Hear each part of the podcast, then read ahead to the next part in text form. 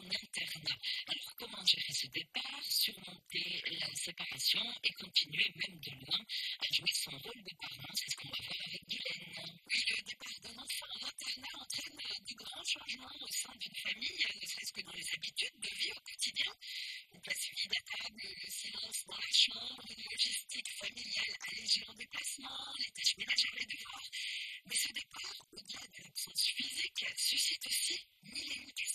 Bien souvent, une page se tourne sur l'enfance et la relation parent-enfant se trouve bouleversée. L'internat offre pourtant aux jeunes l'opportunité de s'éloigner du nid familial pour apprendre à voler de ses propres ailes, faire ses expériences, construire son identité ou son individualité.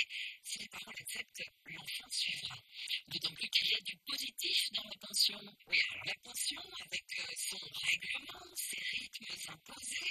heures d'études, fixe finalement un cadre strict et indispensable pour travailler. Alors, pour que la pension s'avère profitable, il faut évidemment que votre adolescent soit sociable, autonome et doué d'une certaine capacité d'adaptation